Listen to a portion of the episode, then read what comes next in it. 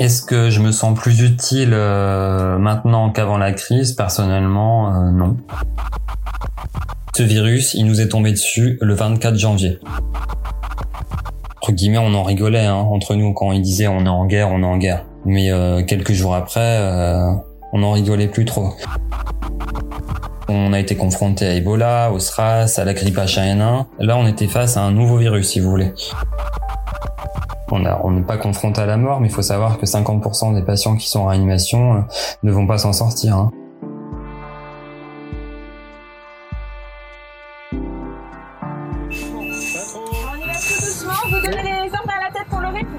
Nous sommes en guerre. C'est plus qu'un appel à l'aide. Je le dis avec solennité. Euh, les équipes sont formidables. Et la nation soutiendra ces enfants qui se trouvent en première ligne, première ligne, première ligne.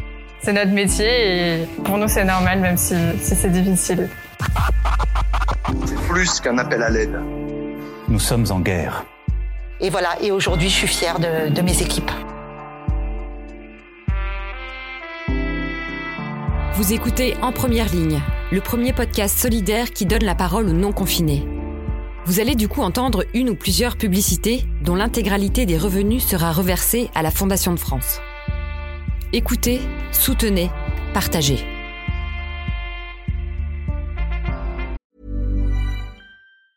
It's that time of the year.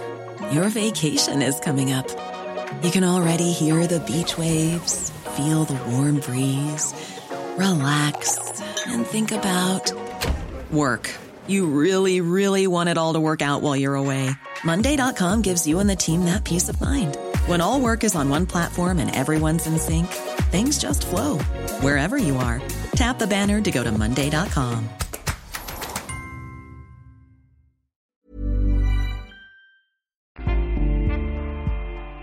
Bonjour, euh, je me présente, je m'appelle Baptiste, euh, je vis en banlieue parisienne et j'exerce le métier de manipulateur d'électroradiologie médicale au sein de l'hôpital Bichat-Claude Bernard qui se situe au niveau de la porte de Saint-Ouen à Paris.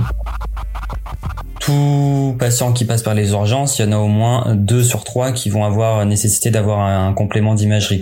On est vraiment euh, un secteur clé au niveau de l'hôpital. À l'hôpital Bichat, il faut savoir qu'on est un centre référence au niveau des maladies infectieuses et on a été l'hôpital qui avons reçu les premiers patients euh, infectés par ce virus. Et ce virus, il nous est tombé dessus le 24 janvier. C'était un vendredi soir, je m'en souviendrai encore.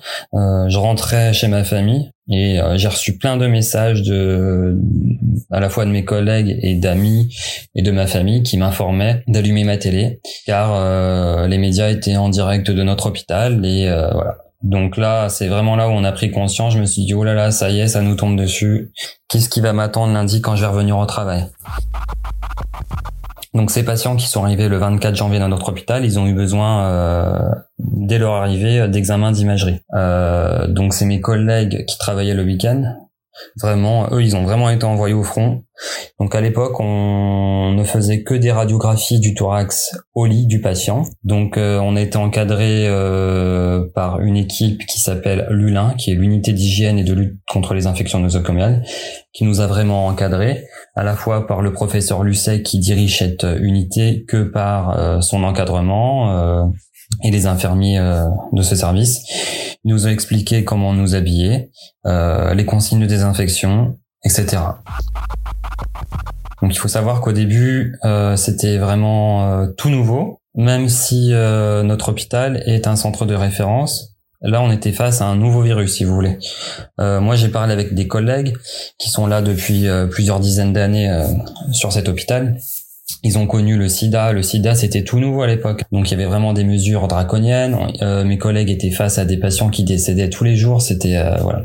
Euh, ensuite, ils ont, on a été confrontés à Ebola, au SRAS, à la grippe H1N1. On a vraiment senti au sein de l'équipe, au sein de mes collègues, qu'il y a une peur qui s'est installée.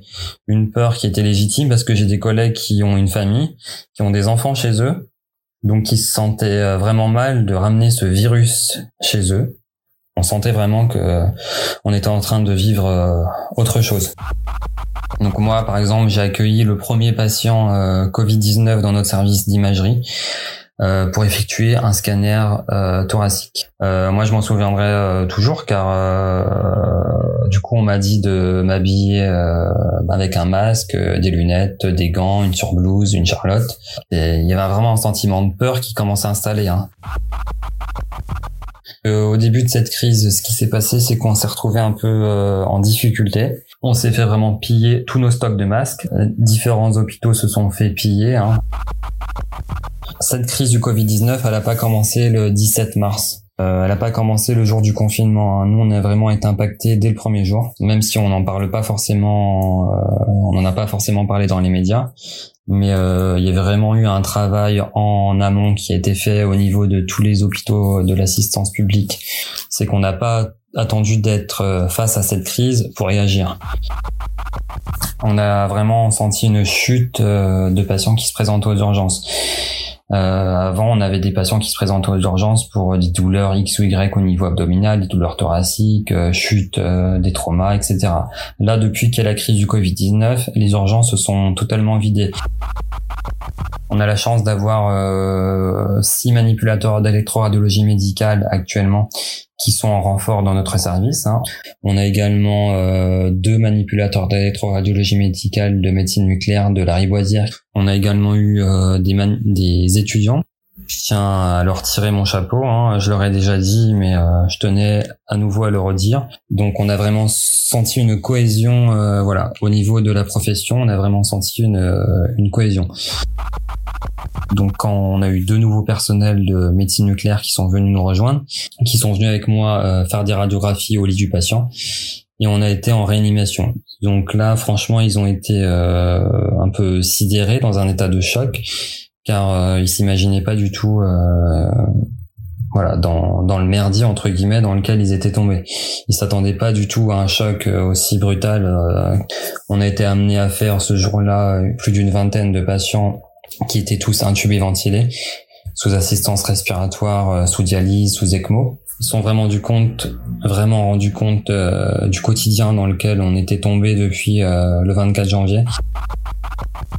Donc ça a commencé par 4 patients, 5, 6, 15, 20, 50, 60, 120, 150, 200, 250. Voilà, on voyait vraiment que ça montait crescendo tous les jours, tous les jours ça augmentait, tous les jours on avait de plus en plus de patients à prendre en charge. Il faut savoir que le pic de patients hospitalisés euh, dans notre hôpital fut le 3 avril où on avait 311 patients hospitalisés au sein de notre hôpital Bichat. Là, on sentait vraiment qu'on était en train de vivre euh, un tournant.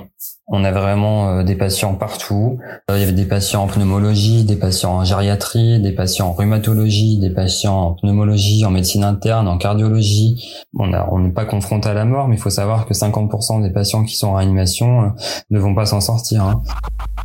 En fait, le, le mot, c'est vraiment il faut tenir, il faut s'entraider. Quand Emmanuel Macron il a dit on est en guerre, on est en guerre. Nous, on a, je me souviens, ce soir-là, on était en salle de staff avec mes collègues on avait mis euh, sur grand écran euh, l'allocution présidentielle. Entre guillemets, on en rigolait hein, entre nous quand il disait on est en guerre, on est en guerre. Mais euh, quelques jours après, on n'en rigolait plus trop. J'ai l'impression d'être en guillemets un militaire qui va vraiment à la guerre tous les jours. Sauf que là, c'est une guerre qui est chronophage, qui nous prend de l'énergie. Il y a toujours un sentiment de peur.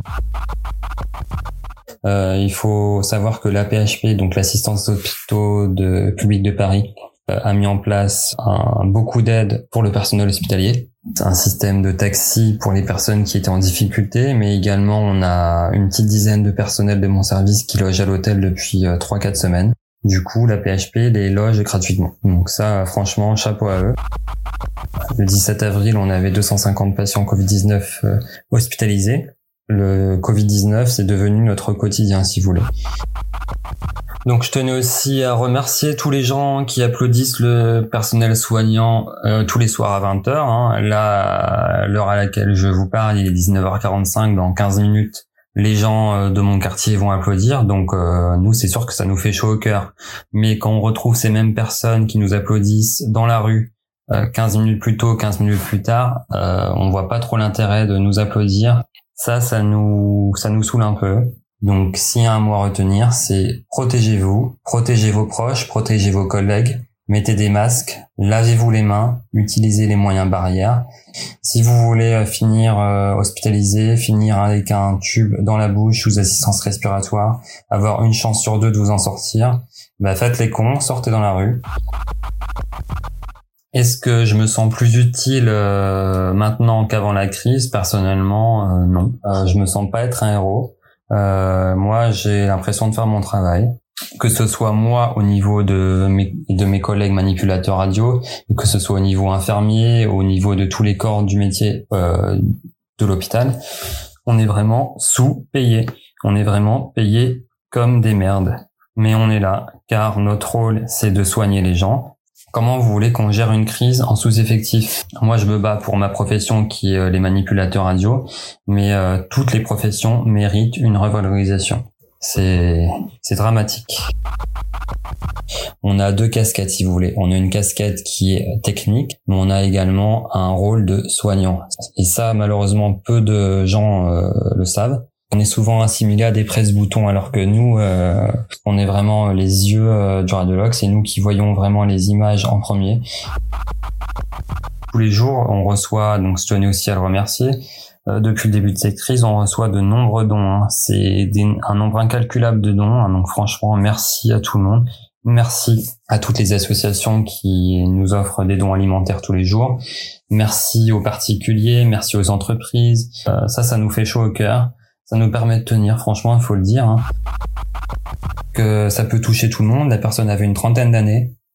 Elle n'avait pas d'antécédents euh, particuliers avant. Elle s'est présentée pour une gêne respiratoire. On lui a fait un test de PCR qui s'est révélé négatif. Nous, on l'a pris en charge ensuite pour un scanner et le scanner a révélé des images positives. Donc c'est pour vous montrer l'intérêt du scanner. C'est vraiment, euh, il joue vraiment un atout essentiel dans cette prise en charge du Covid-19. On est vraiment euh, un maillon essentiel. On est vraiment au front. Moi et mes collègues, sera toujours là, hein, crise ou pas crise, on se battra pour sauver le maximum de patients. Sur le vœu que je fais le plus sincère, c'est que tout ce cauchemar se finisse le plus tôt possible. Hein. Euh, marre de voir des gens hospitalisés pour ce Covid-19. Donc euh, bon courage à toutes et à tous, bon courage à tous mes collègues impliqués au quotidien dans cette crise. Euh, on va y arriver, je n'en doute pas, il faudra qu'on reste tous solidaires, tous soudés. Merci d'avoir écouté ce témoignage. Soutenez doublement la Fondation de France en écoutant cette dernière publicité.